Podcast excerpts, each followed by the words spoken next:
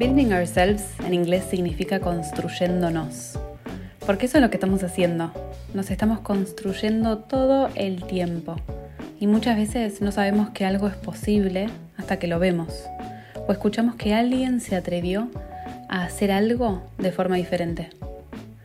Este podcast está diseñado para ayudarte a vivir una vida y una carrera desde adentro hacia afuera para plantarte todas esas semillas de posibilidad.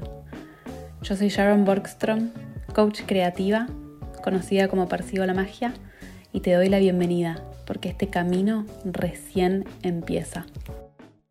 ¿Cómo puedo presentarles a Mago Villar? Me parece que a la hora de introducirla y de definir lo que hace, una pregunta más adecuada sería ¿qué no hace esta emprendedora multipotencial?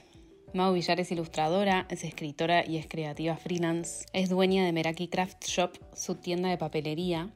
Y es también autora de dos libros, Atelier de Arte y Bitácora de Documentación Creativa. Mau también da cursos y talleres, tiene un podcast y también su membresía creativa Crearte, donde acerca la creatividad a la vida cotidiana a muchísimas, muchísimas personas hablar con Magu o verla o escucharla es siempre una experiencia energizante porque tiene un entusiasmo que es magnético y lo mejor de todo es que es contagioso. Así que es para mí un placer compartirla con ustedes. Hola Shari, gracias por invitarme. Estoy feliz de estar acá. Feliz de estar charlando con vos acerca de tantos temas que conversamos cuando estamos juntas desde la creatividad, desde el trabajo, desde los nuevos paradigmas que estamos no solo viviendo, sino también de los que estamos participando. Así que bueno, antes de entrar eh, a charlar un poquito más acerca de vos y de tu recorrido, contame cómo llegas hoy, cómo te está tratando la vida en este momento. La verdad estoy muy contenta, muy contenta. Reciente hacía un paneo de mi estudio nuevo que estoy estrenando,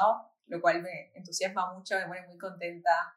Siento que, es, que también como inaugura una temporada nueva en mi serie de creatividad, ponele, si fuera una serie, como, viste cuando cambia el setting en la serie, bueno, siento que es eso. Como una nueva temporada. Exacto, bien, tal cual. Tengo que hacer un cambio de look, también algo para que se inaugure bien la temporada nueva, pero muy contenta. En el momento en que estamos grabando este episodio, que no va a ser el mismo en el que salga, estoy a la espera de que salgan dos grandes proyectos que creo que cuando sale el podcast ya van a haber salido, que es mi nuevo libro y la membresía en la que estoy eh, avanzando, así que muy contenta con eso y también te contaba que estoy proponiéndome este año por primera vez no terminar totalmente pasada por fin de año, lo cual eh, vamos a ver si efectivamente es así a la hora de que salga este podcast, pero fue como también ¿no? un, desafío eh, a cuidar un poco más mi energía después de este año que fue hermoso, pero fue muy, muy desgastante o, requirió mucha de mi energía como creativa y también energía vital, ¿no? Así que un poco como proponiéndome eso y, dándole más tiempo a, que marine cada proyecto. Hmm. Me gustaría que demos unos pasos atrás y que cuentes para las personas que no te conocen un poco cómo fue tu trayectoria, cómo llegaste a este momento. Si tuvieras que hacernos como un paneo general de las temporadas anteriores, de tu recorrido y de tu creatividad, ¿cómo sería? La primera temporada de esta serie creo que empezó, en realidad estuvo siempre en mí. Mamá es artista y siempre tuve como el arte cerca. Pero sobre todo creo que siempre fui como una persona bastante introvertida y que encontré en los libros, en como en su momento en Art Attack, no sé si lo conocen, pero era este programa que te hacía buscar cosas estrambóticas en tu casa para construir. Eh, como encontraba en estas cosas como un lugar donde sentía como que pertenecía, ¿no? Como, así ahora tengo conciencia de esto, pero creo que siempre encontré en estos espacios creativos, artísticos, no sé, me acuerdo que en mi casa, yo pasé mucha, gran parte de mi infancia en una provincia chiquita, va, chiquita, en un pueblo chiquito, en una provincia de Argentina, en Corrientes, donde no había nada, entonces no tenía, no había ni jugueterías, o sea, yo mis juguetes los, los armaba yo, entonces, no sé, le hacía hoteles a los caracoles que había los bichitos que había en, el jardín de casa. Me armaba eh, las muñecas de papel, entonces cada vez que necesitaba algo nuevo, lo dibujaba, lo recortaba y mi, y muñeca de papel tenía un nuevo accesorio. Eh, entonces siempre como creo que la creatividad estuvo como, la creatividad y vinculada al arte estuvo como muy presente.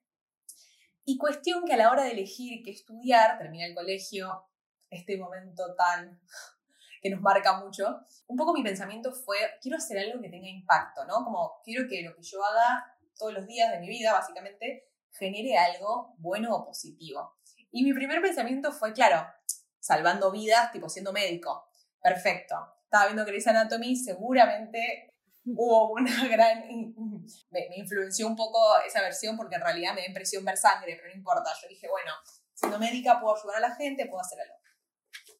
Claro, investigué dos segundos que tenía que tocar órganos y cosas y dije, claro, no, me parece que no, no, necesariamente tiene que ser por acá. No, y aparte me di cuenta que el impacto que podemos generar, lo podemos generar desde cualquier lugar, desde cualquier profesión y desde cualquier, cualquiera sea el camino que elijamos, ¿no? Como, digamos, ahora lo cuento eh, la versión reducida, ¿no? Esto me llevó un gran proceso como absorberlo.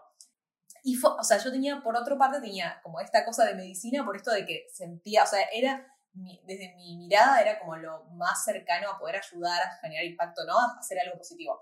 Pero en realidad lo que siempre me había gustado era esto, ¿no? Era escribir, era dibujar, era buscar imágenes y contar historias, me, encantaba armar revistas, eh, era lo que siempre lo tuve presente. Entonces, finalmente me decidí por comunicación social, que fue una carrera que era bastante amplia, tenía un poco de todo. Entonces tenía esto de contar historias, de comunicar, tenía un poco desde lo visual, no tanto, pero sí, yo siento que me dio muchas herramientas para después eso llevarlo, o sea, como contar historias desde lo visual, desde la ilustración. Como la segunda temporada de esta serie, sí fui, eh, a mí algo que siento que me, como que realmente me abrió muchas posibilidades, fue como el surgimiento de las redes sociales.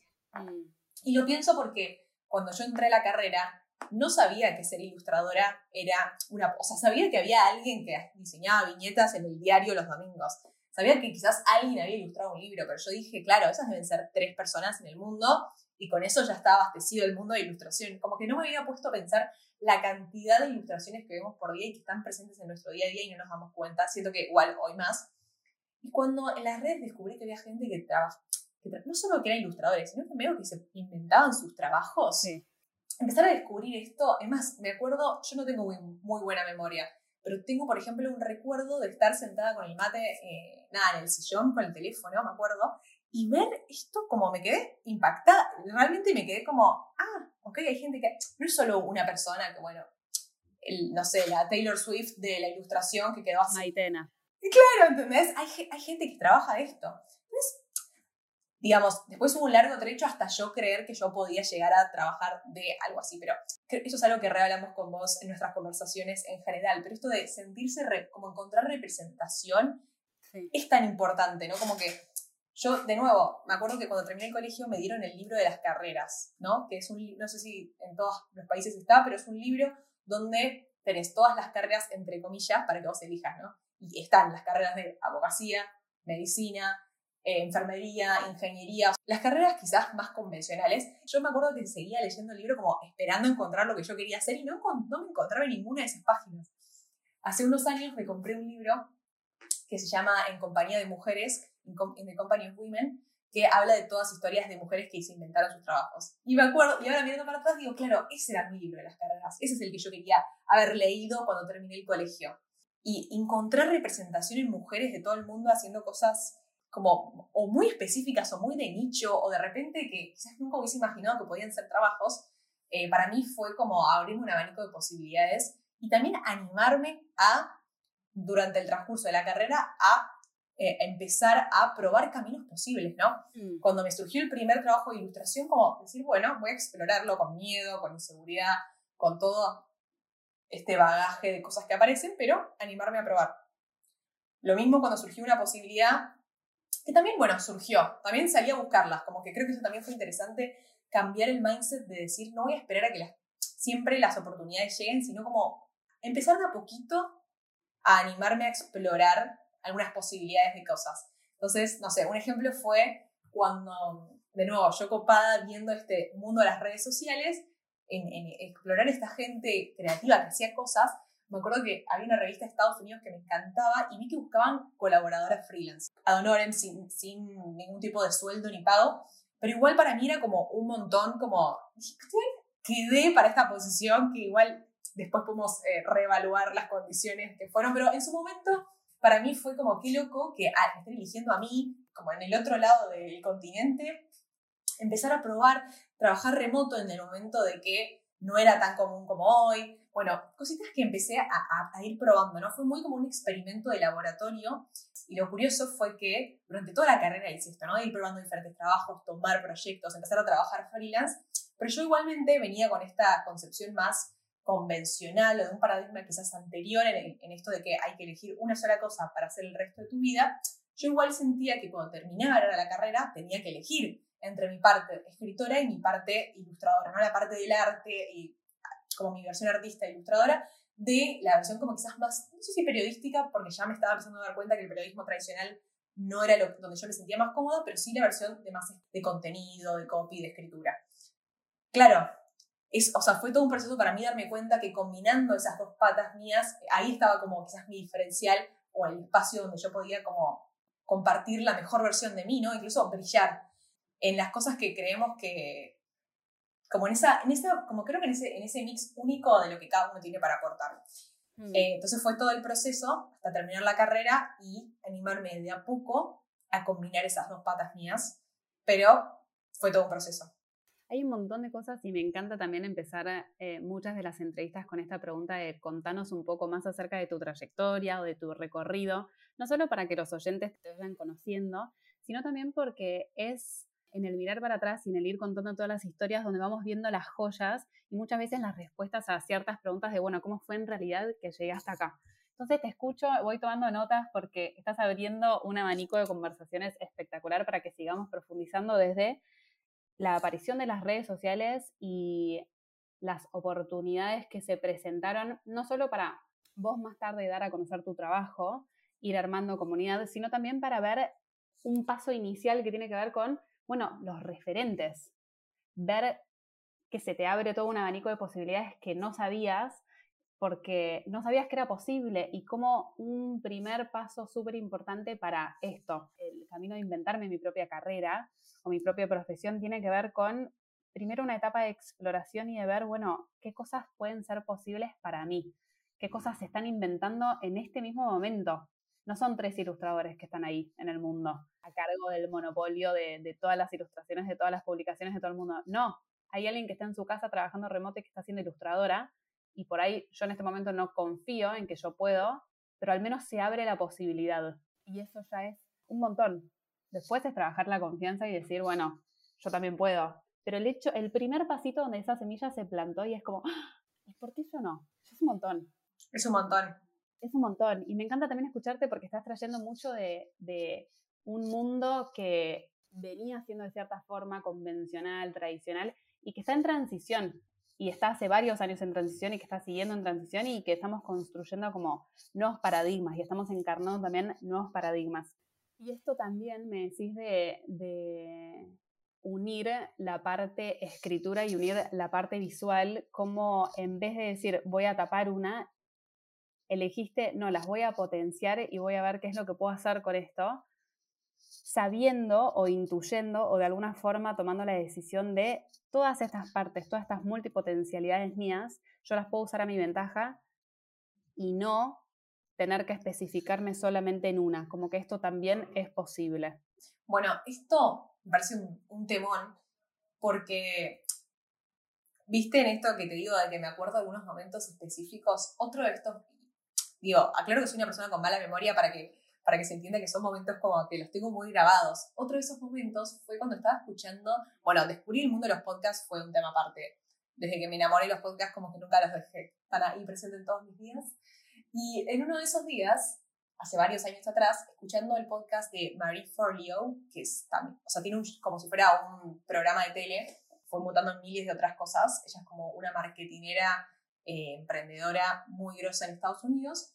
Y la escucho decir que ella, claro, ella tiene una trayectoria en la que fue bailarina, presentadora, emprendedora, fue todo.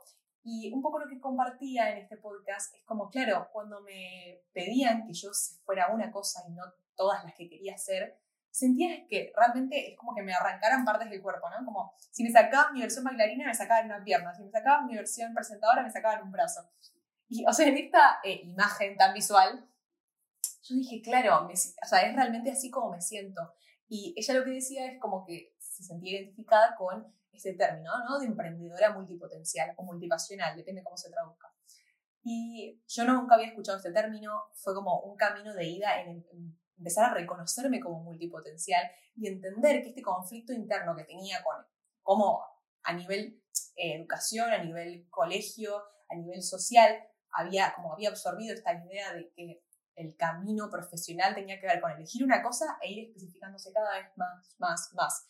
Eh, el puesto dentro de una empresa, tuk, tuk, tuk, escalones, pero siempre en una versión como más lineal, ¿no? Y yo como me imaginaba diferentes cosas que no se alineaban con esa única versión de línea recta, ¿no? Como yo imaginaba más un árbol y las ramas, ¿no? O un camino y mil subcaminos que iban saliendo. Entonces fue un poco como sentirme, mira cuando te sentís vista por una imagen, un meme, un concepto, fue sentirme vista y decir, ah, quizás yo también soy, esto es lo que, lo que siento que, que, soy como emprendedora, ¿no? También me pasó mucho que, mm, digamos, me surgió ir creando proyectos que cohabitaban o convivían al mismo tiempo, ¿no? Entonces, eh, también en esto que les contaba en, el transcurso de mi, de mi, paso por la facultad, fue un espacio muy de laboratorio y de experimento donde empecé a esto, ¿no? Empecé a trabajar freelance de ilustradora, empecé a escribir de forma freelance para diferentes como medios. En el medio surgió esta idea de mi primer emprendimiento, que fue que hoy en día me gusta llamarlo como mi primer proyecto creativo, ¿no? Hoy, mirando para atrás, me gusta pensar, y, digamos también a futuro, ¿no? Me gusta pensar como mi camino profesional, como una serie de proyectos creativos con los que conecto y donde siento que puedo dar lo mejor de mí en ese momento. En 2016 fue cuando nació Meraki, que es mi marca de papelería creativa, donde bajo ideas para que más personas se animen como a conectarse con ese lado más artístico o con su creatividad a través del arte, ¿no? Entonces hago cuadernos con hojas gruesas para pintar, libros para colorear, libritos con explicaciones paso a paso para pintar con acuarelas, un poco cartas creativas, hay un poco de todo. Y esos fueron como subproyectos de este gran proyecto que surgió. Pero hoy en día lo que me permite esta, esto de reconocerme como emprendedora multipotencial es como habilitarme, ser plataforma para que estos proyectos surjan, convivan, incluso como interactúen entre ellos y no sentir como que no tienen uno nada que ver con otro, sino que al contrario, como actuar desde el propósito o de esta, como que de este impulso por compartir, compartirnos de nuestra versión como para mí más auténtica, usando la creatividad como una herramienta o el arte como un espacio para que esto surja, entonces mis proyectos, como si ya lo vemos desde ese lugar, desde ese propósito, quizás sí tienen como una línea conductora o sí tienen coherencia, que convivan, que coexistan y que este año estoy trabajando en el libro, pero el año que viene estoy trabajando en la membresía, el año que viene quién sabe en qué. Y también darle el espacio a que este propósito evolucione y crezca. Eh, pero sobre todo eso, ¿no? Yo pensaba, ¿cómo voy a elegir a los 17 años lo que quiero hacer el resto de mi vida? Hoy en día me siento más guiada por este propósito que puede variar, que puede cambiar y permitir que eso sea. Que quizás para alguien que es menos estructurado que yo eh, resulta algo más natural, pero a mí mi estructura era como necesito como un orden. Entonces quizás ahora desde mi parte estructurada y mi parte creativa, me gusta decirle como la creatividad con el Excel, que haya eh, un propósito guía para darme tranquilidad mental, pero al mismo tiempo darme este espacio y esta libertad para jugar y explorar. Me encantó como le dijiste, habilitarme a hacer plataforma para que estos proyectos nazcan. Aparte me encanta imaginar que todos esos proyectos, que siempre estás además con un montón de proyectos diferentes, casi que tienen vida propia y vos estás siendo plataforma, ¿no? Es como que vos estás preparándote para estar lo suficientemente receptiva que esas ideas cuando lleguen vos estés lista y las puedas materializar. Me encanta, es muy la idea de Elizabeth Gilbert en el libro Libera tu magia, ¿no? Estar abierto a que las ideas aparezcan y y, eso me encanta también lo que decís, porque me encanta que después los proyectos, como que a veces lo, realmente lo pienso porque se habla mucho de, ¿no? El arte, como, ¿cuándo es arte? ¿Cuándo es visto? ¿Cuándo no? Entonces es un tema como ahí que me encanta. Entonces yo lo pienso mucho de que los proyectos que hago no tendrían en el mismo sentido si no fueran compartidos. Eh, que seguramente vamos a estar hablando más adelante de comunidad, pero para mí, o sea, lo pienso en todo, ¿no? El, el libro que ya va a haber salido cuando salga este podcast, pero que eh, ahora en tiempo real está a punto de salir, no me, salió pensarlo sin esta pata de que la persona que reciba ese libro lo complete, le dé vida, como realmente hay, espacio para completar físicamente, pero a nivel también interactuar con ese libro. Lo mismo, eh, bueno, la membresía también, como quiero que se adueñen de este espacio que yo, eso, como poner el espacio a nivel para que surja, pero que después la forma que tome sea como dada en un ida y vuelta, ¿no? Para mí hay algo algo que me encanta pensar el arte y la creatividad en este espacio de, ¿no? Una forma de conectarnos y que mm. yo ponga, proponga algo, pero que vos lo des vuelta.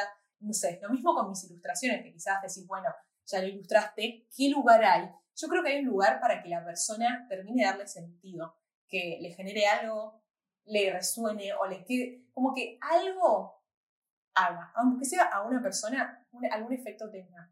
Me teletransportaste a lo que mencionabas antes, de cuando tenías 17 y, pensabas con este libro de carreras que estudiar, usaste la palabra impacto. Yo pensaba también en, legado, ¿no? En cómo, cómo podemos, no sé si ayudar es la palabra, tal vez más contribuir. Y esto que estás eh, comentando acerca de también cómo ves vos la creatividad y cómo conectar con el otro y, que el otro termine, digamos, de completar ya sea la ilustración o ya sea el libro, ya sea disfrutar de su propia creatividad, es una forma también de contribución y de hacer impacto, retomando y confirmando lo que decías antes de cómo cada uno al final puede generar impacto de la forma que sea. Me parece que en esto podemos coincidir muchas veces ese impacto tiene que ver con hacer qué es lo que te enciende. Y para mí vos sos un claro ejemplo de eso. Sos alguien que está súper, no solo conectada con la creatividad, sino que además está haciendo mil proyectos a la vez, pero con mucho, mucho entusiasmo. Yo te veo a vos y veo el entusiasmo como motor. Y digo, wow, qué hermoso, porque te imagino que tenés la, como si fuera, como si fueras un vaso y ese vaso se va llenando de, de mucha pasión y todo lo que sobra es todo lo que compartís, que tiene que ver con esa contribución o ese impacto. Ay, me encanta. ¿Sabes qué me hiciste acordar a una frase que escuché el otro día y me quedó resonando mucho? Que dice, la obra es sobra del proceso. Sí, coincido. Me encantó y dije, claro, un poco yo trabajo mucho con la parte artística, ¿no? Entonces tengo talleres de acuarela, de arte, y siempre me, me surge esto, ¿no? De como las trabas o un poco las limitaciones que surgen de me va a quedar lindo, no, me gusta cómo está quedando, me frustro. Y, y como realmente dar vuelta a esto y decir como la obra es sobra del proceso, como el foco 100% en el proceso. Y me encanta que traigas esto el entusiasmo porque la verdad que es algo que es un gran motor y como que le pongas nombre me encanta porque es que es realmente así, es realmente así. Soy una persona bastante como con, con mucha energía o con bastante, como cuando estoy cansada se nota mucho porque es como que estoy, mis amigas me dicen, cuando estás cansada parece que estás drogada, ¿no? Estás así y te falta como tu, tu chispa.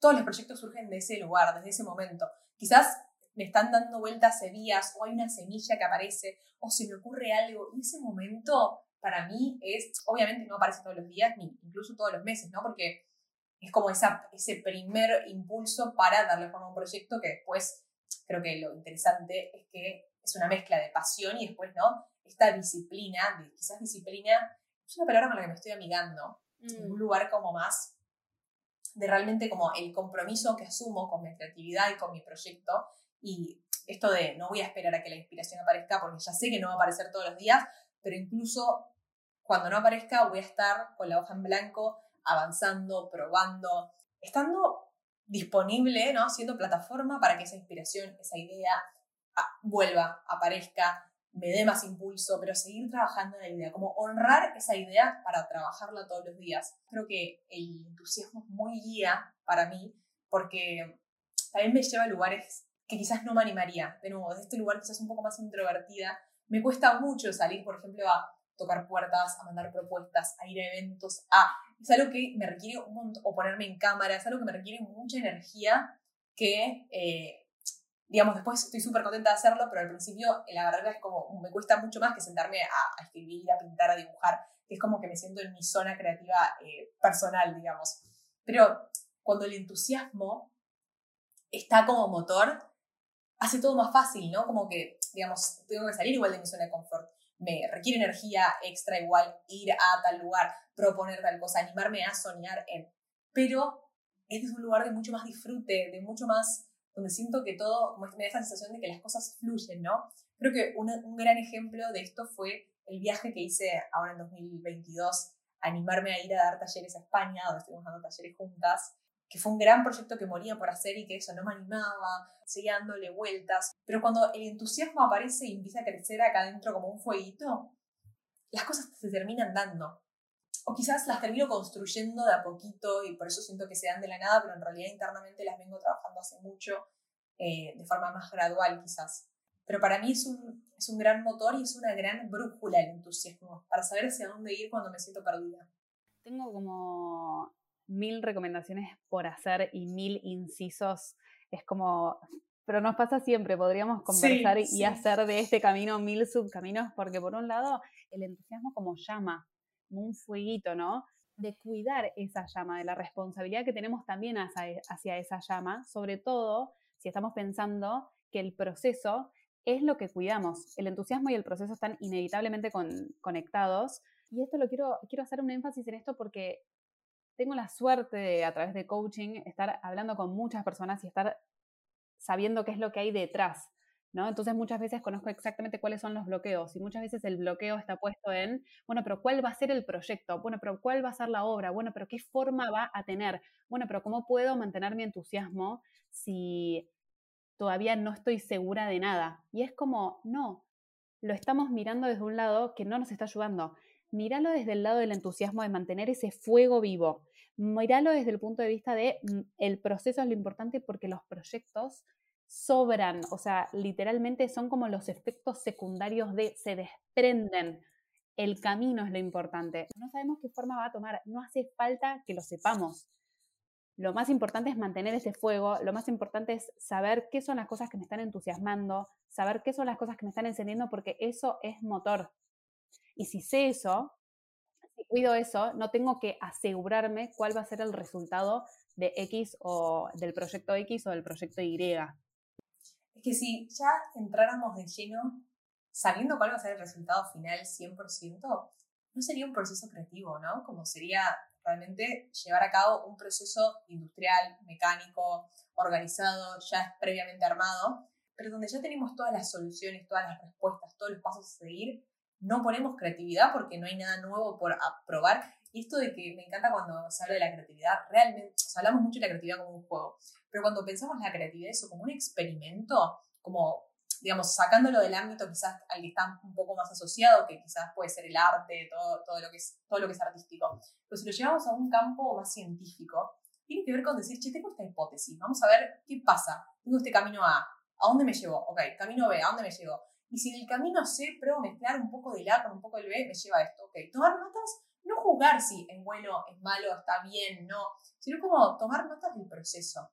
Eh, entonces, de nuevo, ¿no? Como meterse de lleno en el proceso y que la obra sea eso, la sobra, lo que queda, ver si eh, queremos seguir ahondando en eso, queremos cambiarlo, queremos probar algo diferente. Y también lo pienso el entusiasmo, traerlo a, digamos, como que también quiero extrapolarlo a no solo trabajar en creatividad, ¿no? Puedes, digamos, tener cualquier trabajo en cualquier tipo de rubro, en relación de dependencia, independiente, lo que sea, y me parece interesante en cualquier ámbito como seguir tu entusiasmo. ¿Qué cosas te... Incluso no el entusiasmo en un grito desaforado, una euforia que te sale en forma de fuegos artificiales. Creo que a veces el entusiasmo aparece como en una voz chiquitita de curiosidad que dices, che, ¿qué pasa acá? Y ese taller de cerámica por el que paso todos los días, como quizás puedo ver qué onda, a ver si me sale. Entonces, como también, eh, como visibilizar las diferentes formas del entusiasmo, que quizás, digo, yo soy una persona muy expresiva, no me están viendo, pero estoy moviendo las manos y todo, y me sale de esa forma, pero hay, hay muchas maneras en las que se puede, eh, en las que se puede ver y las, en las que puedes sentir el entusiasmo, porque lo puedes sentir en el cuerpo, en esas cosquillitas, pero digamos, a veces tenés que estar conectada con vos para escuchar y ver dónde está esa curiosidad, que es la que después va creciendo el entusiasmo, mm. para empezar a explorar cosas nuevas. También estamos como empezando un año nuevo, con energía renovada, y puede ser la oportunidad de darte espacio para que eso suceda, ¿no? De nuevo, trabajes donde sea y como sea, no sé, a mí lo que me pasaba cuando yo estaba trabajando, en relación de dependencia es lo que me generaba ganas de tipo terminar de hacer todo lo que tenía que hacer para después tener un tiempo libre y poder ponerme a investigar esto o esto. Como que, entonces, hasta me hacía ser más productiva en mi trabajo porque tenía tantas ganas de explorar eso que era tipo, tuk, tuk, tuk, modo 100% enfocada para después tener este, este espacio para ver qué pasaba, ¿no? No solo ir identificando las diferentes voces, a veces un susurro, a veces como una exclamación total, y también ir sintiéndolo en el cuerpo, sino creo que ahí hay un paso que vale la pena mencionar, el una vez identificado animarse a, ok, pasé por enfrente de este lugar de cerámica, algo me genera, ¿entro o no entro? Porque muchas veces también es eso, el entusiasmo es una brújula, la curiosidad es una brújula y son brújulas que son súper personalizadas, porque lo que a vos te entusiasma, Mau, no necesariamente va a ser lo que me entusiasma a mí. En esta búsqueda que, en la que estamos muchos de, bueno, pero ¿cuál es mi pasión? ¿Hacia dónde voy? Me quiero inventar mi carrera porque sé que son oportunidades que están sucediendo, pero no sé muy bien cuáles son las respuestas. Bueno, de ir siguiendo eh, ese entusiasmo y de ir animándote a dónde te lleva. Pero ya dar ese paso, en un, de o sea, ya dar ese paso personalizado es un paso importante en este camino de inventarte tu propia profesión, tu propia carrera y tu propia forma de cómo elegís vivir, ¿no? Que es una de las tantas posibilidades que existen hoy, de la que hablamos un montón en estos cambios de paradigma que hay a la hora de pensar el trabajo, a la hora de pensar la creatividad, a la hora de pensar el entusiasmo, la pasión, a la hora de pensar, bueno, cómo quiero vivir, quiero trabajar remoto, cuáles son las posibilidades el entusiasmo, esto, como decía Mago, es una gran brújula y requiere cierto nivel de valentía también ir en esa dirección. Es que sí, tal cual, tal cual. Siento que es un camino de ida que empieza cuando empezamos a conectar con eso. Que no, puede empezar chiquitito, pero es como la confianza a la brújula interna de animarse a escucharla. Y no, vos que, que ya estás, em, digamos, en este camino hace un montón de tiempo y seguís súper entusiasmada y estás con un montón de proyectos, ¿qué es lo que te ayuda cuando ese entusiasmo por ahí está un poco más cansado o por ahí esto de la disciplina un poco más rígida o estructurada aparece? ¿Cómo lidias con esas situaciones? Creo que siempre fui una persona bastante como responsable, muy comprometida con, con las diferentes como cosas con las que me comprometí en mi vida, básicamente. Y te contaba hace un ratito esto de, esto de la palabra disciplina, porque hay algo que siempre me apasionó y me interesó mucho, que es las rutinas y ¿no? estos hábitos de otros artistas, otros creativos. Acá no puedo no recomendarles el libro de Daily, eh, ¿cómo se llama? Daily Habits. Ese me fue el nombre, pero es el de Mason Corey, después se los dejamos en las notas del episodio. Eh, se llama como Rutinas Diarias, básicamente eh, lo que hace este periodista e investigador es recopilar Daily Rituals. Está. Aparte lo recomiendo todos los días, no puedo creer que me lo olvidé. Pero bueno, se les dije que tengo mala memoria. y en este libro básicamente recopila todas diferentes rutinas de diferentes escritores, artistas, pensadores, filósofos, eh, músicos.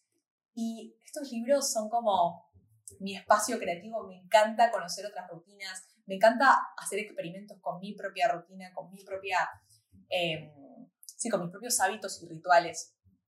Creo que ese es un espacio que, que me motiva, por ejemplo, a que la disciplina no tenga que ser, creo que la asociamos a algo como más rígido y algo más eh, desde el esfuerzo, pero no desde el esfuerzo como enriquecedor, sino desde un esfuerzo eh, como casi, no sin sentido, pero casi como, hay, que hay que sufrir para. Eh, creo que esta, como traer la palabra disciplina a lo creativo, es como básicamente aceptar que, digamos, no vamos a estar inspirados todos los días, no van a ser todos los días como, ¿no? Como llenos de ideas y cosas y estímulos, sino que también hay días para bajar esa información, hay días en los que estamos cansados, que no estamos inspirados, que se entran temas personales, como así para todo. Entonces, como primero aceptar que esos días van a ser parte y ver de qué forma podemos seguir cultivando o cuidando esa planta creativa en los días en los que ese entusiasmo no está tan presente o la frustración aparece o, alguna suerte de bloqueo se mete como en la, en la, escena, ¿no? A mí lo que me sirve mucho es eso, ¿no? Armar mi rutina, pero de nuevo les digo, no es algo que es rígido, sino que es algo que lo tomo como un experimento, como una prueba, eh, en la que va cambiando con las estaciones personales creativas, esto de me encanta vincular la creatividad a estaciones de, como las estaciones del año, ¿no? De la naturaleza y empezar a conectar más con ritmos naturales. Y otra cosa que me parece interesante también es el dónde está el balance entre consumir y producir, ¿no? Entre absorber y crear, ¿no? Como que ese ciclo, ese proceso esté en movimiento.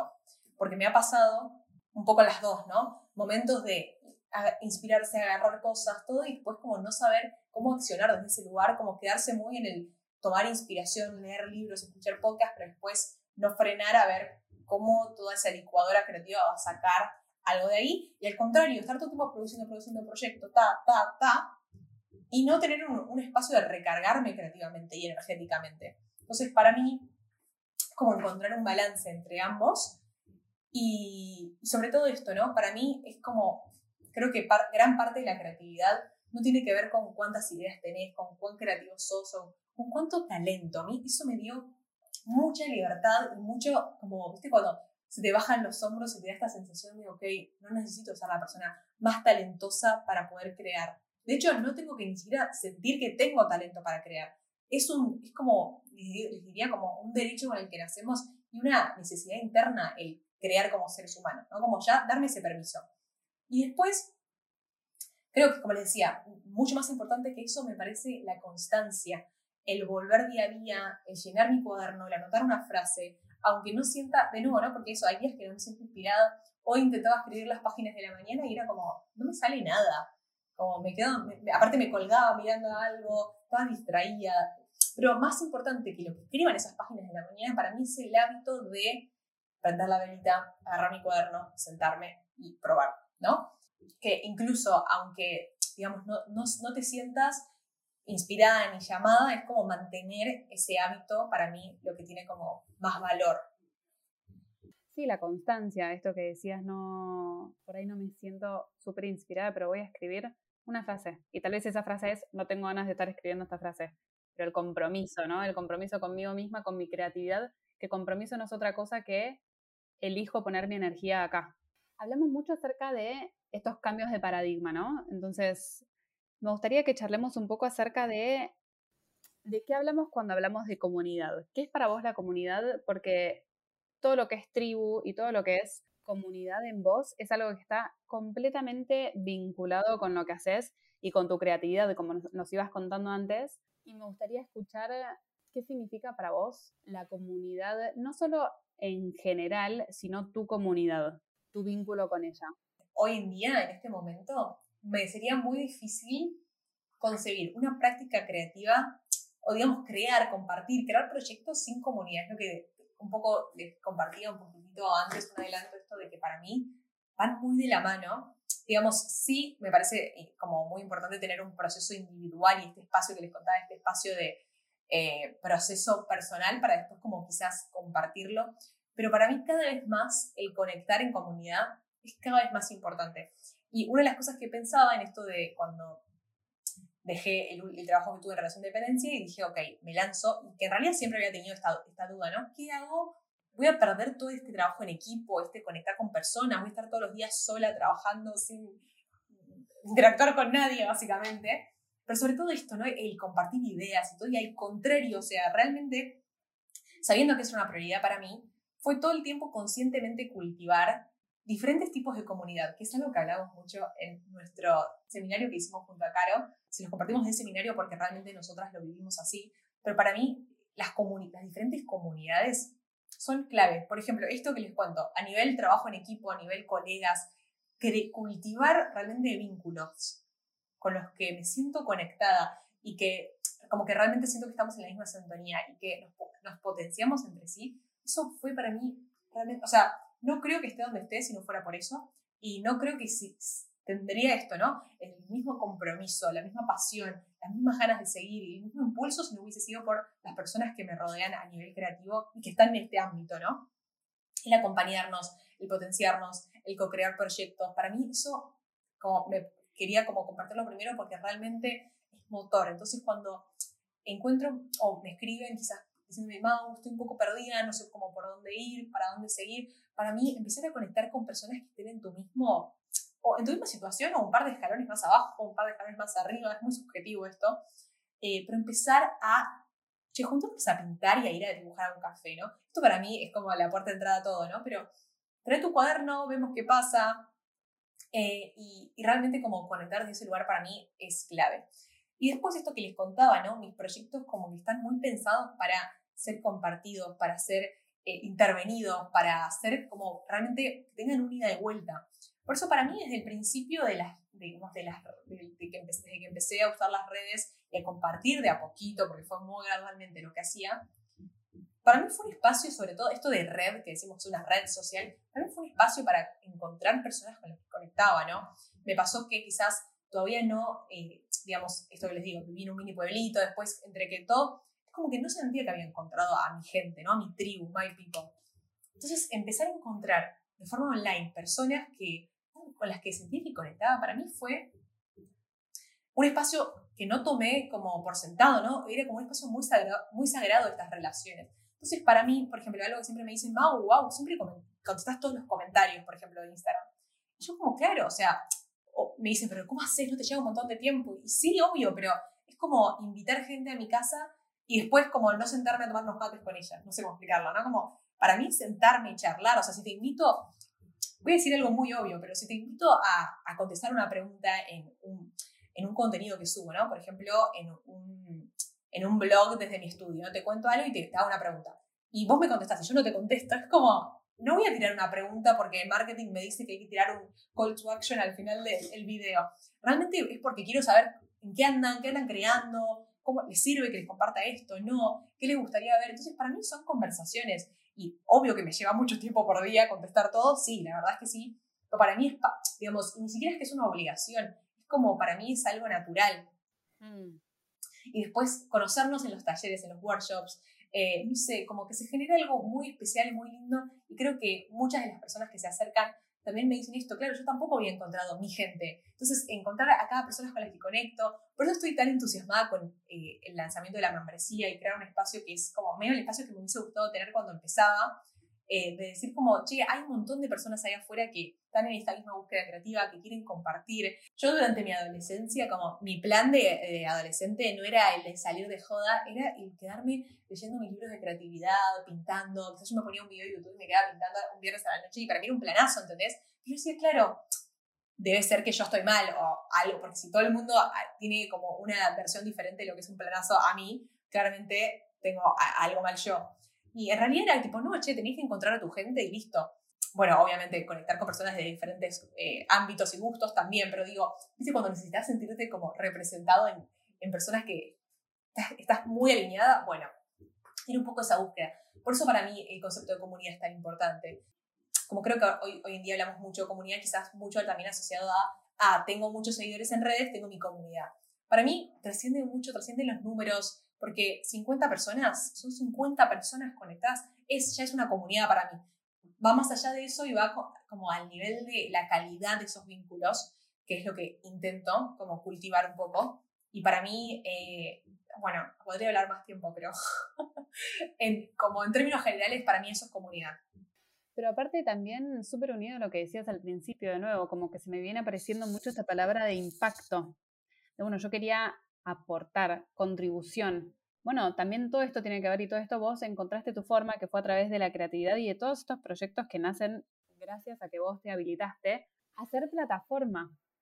Y aparte, cuando estabas contando al principio acerca de tu recorrido, que estabas en este pueblo muy pequeño en Corrientes, hablabas de la creatividad y de todas estas manualidades que hacías y decías que de alguna forma u otra te ayudaban a sentir que estabas en un lugar que pertenecías. Entonces esto de pertenecer, esto de comunidad, esto de vínculos reales, vínculos genuinos, unida y envuelta, es hermoso porque escuchándote podemos ver a la pequeña Magu en un pueblo muy chiquitito y todo el progreso que hizo, todo el camino que hizo y de alguna forma construyendo algo que estuvo súper presente desde el principio y que no podría haber sido de otra manera. Y una de las cosas que te digo siempre es esto, de que no solo sos alguien que tiene un estilo que es súper marcado a nivel ilustración, sino que también todo tu estilo se ve en, en, todo vos, o sea, en la forma en la que te vestís, en la forma en la que decorás los espacios, en la forma en la que hablas, esta gestualidad de la que hablabas de ir, ir moviendo los brazos y demás, es como que Magu es Magu, es irreemplazable. Y es muy auténtico y alguien que te conoce en las redes, te conoce en la vida real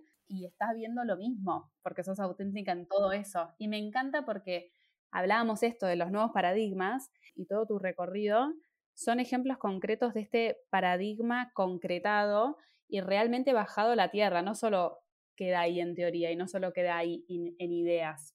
De cierta forma u otra, nuestros caminos tienen puntos, en, o sea, son muy diferentes, pero tienen puntos en común. O sea, de nuevo, los referentes desde bien chicas las dos, utilizar la creatividad de nuevo para sentir que pertenecíamos, encontrar mucho refugio en libros, en el arte y demás. de ir poco a poco inventándonos nuestra propia carrera de formas diferentes. En las dos estudiamos comunicación social, pero yo a los 23 años terminé la carrera y me fui del país y nunca más volví.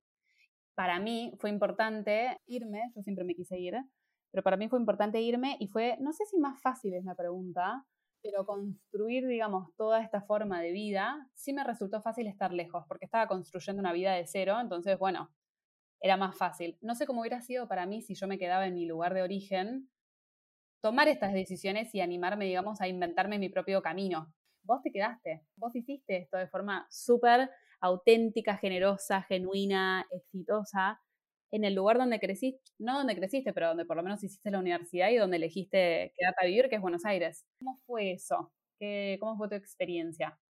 Ay, me encanta esta pregunta. Justo lo veníamos charlando cuando pensábamos ¿no? los temas de, este podcast. Y me pareció muy interesante ponerme a pensarlo, porque ¿sabes qué me acordé? Creo que este periodo de sentirme desencajada fue sobre todo en el colegio, que hoy empiezo a analizar y digo, claro, el sistema educativo, cómo está armado, me genera calor cómo está armado el sistema educativo hoy en día y como ganas de cambiar todo. Pero bueno, es, ese tema aparte, era creo que es el momento en donde más desencajada me sentí. Y algo que pensaba es esto, ¿no? Como de a poquito cuando empecé a encontrar las redes, en este, en este momento cuando empezaron a surgir, de decir, bueno, empiezo a compartir un poquito de lo que hago. Aparte, imagínense, primero filtros de Instagram, ese marquito que le poníamos, la sombra ahí. Yo, claro, yo empezaba a compartir pero, ¿qué me surgía? También, como siempre, ¿no? Esta pata de lo artístico, esta pata de, la escritura, también quería empezar a compartir un poquito de lo que escribía, pero no me animaba. Y, como me acuerdo que mi pensamiento era, o no lo comparto, o quizás puedo hacerme una cuenta tipo con un nombre como si fuera un seudónimo, y aparte en inglés, porque, viste, como ella quería escapar de quién era, eh, como que sentía que tenía que crear un personaje básicamente para compartir lo que yo quería. Lo cual es interesante, aparte, época adolescencia, uno autocreándose a uno mismo, eh, época Tumblr, eh, medio como, claro, consumía cosas en inglés, quizás iba por ahí. Pero me acuerdo mucho de esta sensación, ¿no? Como que no sé si era una posibilidad para mí, como les digo, o no lo compartía o decía, che, y si armo este perfil, pero me daba un poco, viste, tenés que armar todo de nuevo, como que tampoco me cerraba algo ahí. Y también, sí, digo, lo veo ahora y claro, yo siempre lo, todo lo creé desde lo que hoy llamamos marca personal, pero básicamente es lo que decís vos, en realidad Ahora me vestida con estampas, siempre me gustan las estampas y me sale ilustrar con estampas, con color, con cosas porque siempre fue así. Entonces está como mi estilo personal artístico está muy vinculado a quién soy yo. Entonces me resulta, me chocaba el tener que crear un personaje diferente para eh, compartir lo que, lo que quería, ¿no? Aparte, ¿para qué? ¿Viste? Yo lo puedo ver muy obviamente porque estoy afuera, pero te imagino vos teniendo una impronta tan marcada en todos lados, imaginándote queriendo ser diferente y es como, pero es, es, lo que tenés para dar, claro. Sí, 100%. Y algo que también me empecé a dar mucho cuenta a lo largo de los años es que la creatividad está como, me sale tipo, indeleblemente vinculada a una exploración personal, ¿no? Como que no es que no podemos, sino que crear inevitablemente nos lleva a nosotros mismos. Porque ya de por sí es un, exacto, es un espacio en el que estás solo vos con, digamos, incluso a veces la mano se empieza a mover y no sabes bien qué va a hacer o cómo va a terminar, pero la mano quizás sabe algo que vos todavía no sabes y es que hay algo que se quiere expresar, ¿no? Entonces, en este proceso de empezar a crear, crear cada vez más, me empecé a encontrar cada vez más. Y en ese como darle espacio a descubrir quién sos, que creo que sería como, de nuevo, sistema educativo, ¿dónde está ese espacio de expresión personal? Bueno, espacio aparte.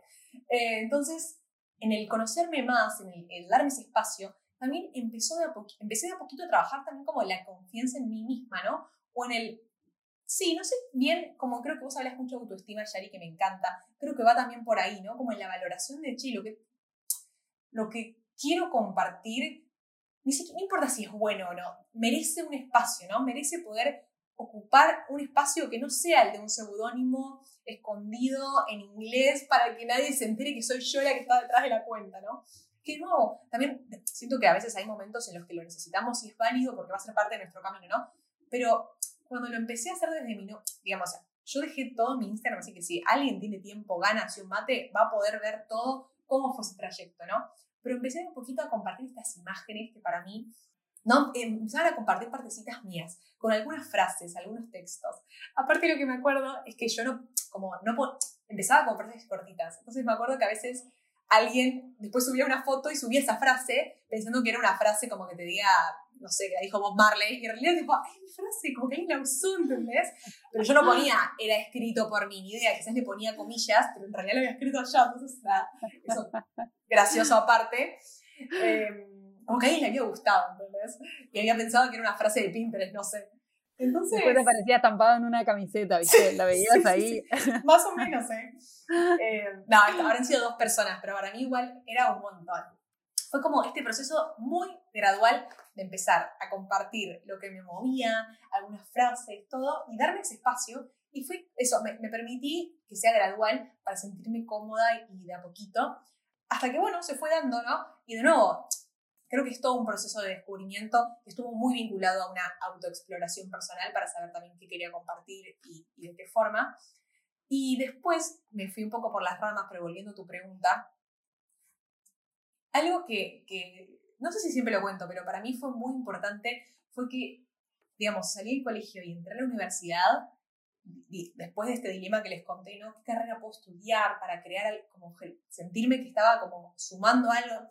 Y entré en un espacio que no sé si fue la suerte, el azar, que me tocó una camada de compañeros, unos profesores, me tocó un, nuevo, para mí se fue un espacio de comunidad y creo que lo sigue siendo, muy poderoso, muy poderoso que hasta hoy en día siempre me preguntan, pero ¿qué pasó en esa camada? ¿Por qué?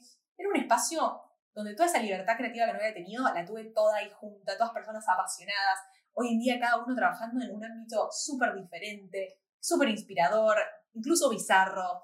Entonces, para mí fue un espacio de libertad creativa 100%. Eh, 100%. Y yo que decía, no sé, yo había, yo pensaba que no era quizás una persona tan social. Dije, bueno, quizás soy una persona que, viste, de repente la, la piba era amiga de todos en la camada, todos. ¿Viste cuando, claro, es que no había encontrado mi gente? No sé, después al final de la carrera que me hayan elegido para decir el discurso, que no sé qué, como que me sentí muy aceptada, no sé cómo explicarlo, no es que me tenían que aceptar, pero era como que me sentía parte, me sentía como un pez más en ese agua creativa la que estaban todos creando y todos compartiendo, y de repente uno tenía un show de su banda y otro había escrito un libro, y el otro tenía una presentación de poesía y otro estaba, iba a conquistar el mundo con su imperio corporativo de marketing. Entonces, no sé, para mí fue un espacio que me dio mucho permiso donde sentí que encontré mi gente. Quizás en ese espacio fue más fácil en lo, esto que decís, ¿no? Como trazar mi propio camino. También de nuevo, eh, empecé por compartirles esto de que para mí el proceso creativo estuvo muy vinculado al proceso personal, para decir como que empecé a cada vez más como sumar ladrillitos a esta construcción que estaba haciendo. Entonces, para mí era cada vez más importante que mi trabajo, que lo que hacía, que a lo que le ponía energía en mi día a día, representara eso que sentía dentro, ¿no? Como que, digamos, en lo anterior yo ya no me podía hacer la boluda trabajando en algo en lo que no sentía. O sea, realmente yo llegué, estoy en un punto en el que no puedo trabajar en algo en lo que no creo, en lo que realmente no siento que puede tener, llegar a tener un aporte, por más pequeño que sea, ¿no? Porque eh, un aporte puede ser cambiarle algo a una persona para mí. Esto que hablamos, ¿no? El impacto puede empezar a ser una contribución pequeña, aunque sea súper chiquita. Entonces, un poco fue eso. También en esto de crearme mi propio trabajo, está muy alineado a crear tu propia vida. Entonces, mm. hoy elijo estar viviendo acá en Buenos Aires con todo lo que con todo lo bueno y lo malo pero en esto que te decía también, en permitir que mi propósito evolucione y que mis proyectos evolucionen, estoy reabierta a lo que suceda. De hecho, este año, ya vos lo sabés más que nadie, Barcelona se robó mis cuatro corazones, o sea que no descarto para nada que esto suceda. Justo también, esto, porque también para mí esto es muy valioso y muy, como muy enriquecedor porque quizás no se nota, creo que quizás no se transmite tanto en lo que estoy compartiendo, o sí, pero soy una persona muy capricorniana, muy estructurada, muy de armar todo su plan. Entonces, para mí, eh, darme estas libertades es un crecimiento enorme para mí. Y decir como, che, el año que viene puedo estar acá o no. Justo, la verdad que este año, después de todo lo que pasó y todas las cosas que se fueron dando acá, estoy muy contenta de todos los proyectos a nivel profesional y personal que están saliendo acá en Buenos Aires. Pero de nuevo, no sabemos qué puede pasar el año que viene y como estar ok con eso. Bueno, igual creo que post pandemia, post todo lo que nos pasó, es como que, bueno, planeemos, chicos, pero nunca sabemos. Eh, es un poco eso, pero llevado desde el ámbito creativo para que, esa, para que esa creatividad tenga la libertad de ir hacia donde me lleve. Volviendo de nuevo a lo que decíamos, ¿no? El proceso es lo más importante y esto de mantener eh, la llama del entusiasmo encendida, justamente porque no sabemos qué es lo que va a pasar mañana, todo lo que pasó con la pandemia, para mí es como una de las formas más seguras en las que podemos estar, o sea, es una de las formas más estables en las que podemos estar construyendo seguridad, donde antes la seguridad tenía que ver con, no sé, un sueldo fijo, un puesto de trabajo, ya no hay tantas certezas y mantener el fuego vivo, el entusiasmo de la creatividad, de cuidar el proceso, no es solamente un capricho o algo que hacemos porque, bueno, nos hace sentir bien, sino realmente como herramientas muy mm, potentes que pueden ser y que son en realidad un salvavidas ante un mundo súper cambiante y del que no sabemos. Además, no solo, antes mencionabas el libro de carreras y, pensaba, oh por Dios, pobre gente, la gente como nosotras que no se, no se encuentra ahí, pero no solo eso, oh por Dios, qué obsoleto está ese libro hoy cuando el nivel de carreras que se están inventando y el nivel de carrera que están quedando de lado de profesiones es como ese libro ya no tiene existencia, no tiene motivo de ser. ¿Y qué le dirías, Magu, mm, a alguien que te está escuchando y, también tiene ganas de, hacer un impacto, también tiene ganas de, de armarse un trabajo y por consecuencia una forma de vida y no sabe muy bien por dónde empezar? ¿Qué le dirías? Creo que como punto de partida volver a esa llamita, a esa curiosidad, a ese entusiasmo de ver qué te llama, por qué. Es como esta frase de prestar atención a qué cosas te llaman la atención. Y como abrirte a, esa frase, ¿no? Porque no, no, como que no tiene que ser, ah, una clase de pintura, e, esta obra, este museo, como abrirte a que eso pueda ser lo que sea. Ni siquiera quiero dar ejemplos para que te animes como a ver hacia dónde te lleva, y sobre todo, como traerte esta idea de que crear tu trabajo no solo es posible, sino que es como un poco el futuro, eh, que puedas armar tu camino, tu proyecto. Creo que es un, un, espacio para que empieces a armarte, o sea, yo creo que me gustaría pensarlo hoy. No, o sea, me encantó estudiar mi carrera, no me arrepiento y de hecho, como que estoy contenta de haberla hecho, pero quizás tu camino no sea una carrera universitaria profesional. ¿Qué pasa si vos te armas tu currícula, tu matrícula y de repente sumás? Te armás literalmente quiero hacer este curso, este, y ni siquiera no tenéis los recursos económicos, tenemos miles de opciones en YouTube, cursos gratuitos en las plataformas como Doméstica, Creana, Skillshare. Hay opciones como es cuestión de presentarse y tomárselo como un laburo full time o post tu laburo y ponerse a investigar, a buscar, a leer los libros, como realmente empaparse de ese tema y tomárselo, ¿no? Como también, y lo interesante es que no te lo tiene que armar nadie más que vos, porque no hay una sola forma de ser ilustradora, ser creativo, armar. Entonces, como que lo armes vos me parece lo más interesante porque puedes ir sumando cosas que eh, eso no te hagan a vos ser vos, ¿no? Porque quizás sos una persona que le encanta el arte, pero también amás la naturaleza. Entonces, en medio de los cursos de ilustración, te vas a ir sumando cursos relacionados a plantas, a ecosistema, ambientalismo, lo que sea, porque eso va a informar tu práctica creativa y la va a potenciar y la va a hacer única. Entonces, como que te animaría a que, a que tomes esas riendas y empieces, ¿no? Que vayas a talleres, que tomes cursos, que leas libros eh, y sobre todo con esto del impacto para, que también me lo diría mi yo del pasado, como estudies lo que estudies, trabajes lo que trabajes, seas quien seas, tenés siempre la posibilidad de crear impacto pequeño, grande, todo empieza tipo desde una semillita. Entonces que sepas que esa posibilidad está siempre, donde sea que estés me encantó y me voy súper energizada, como me pasa siempre que te veo y que charlamos. Ese entusiasmo contagioso. Gracias, Magu, por compartirte, por contarnos acerca de tu recorrido, por compartir todos tus aprendizajes y perspectivas. Gracias por invitarme. Siempre fan de hablar con vos y de este podcast.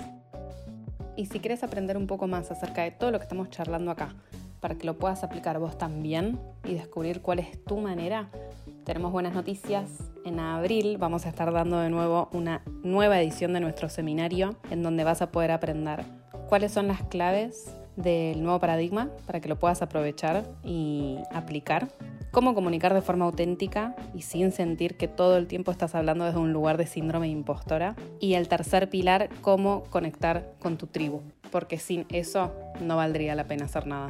Lo vamos a estar dando en abril junto a Mago Villar, que acabamos de escuchar, y otra creativa más, Caro Chabate. Así que si quieres recibir más información, en el link del episodio puedes encontrar más información acerca de este seminario. Comunica y conecta. Y si te gustó este episodio, no te olvides de compartírselo a todas las personas que necesitan escucharlo para que estas conversaciones se sigan compartiendo y expandiendo cada vez más. Yo soy Sharon Borgstrom y esto es Building Ourselves Podcast. Puedes encontrar más acerca de mí y de mi trabajo en persigolamagia.com o en Instagram arroba persigo la magia.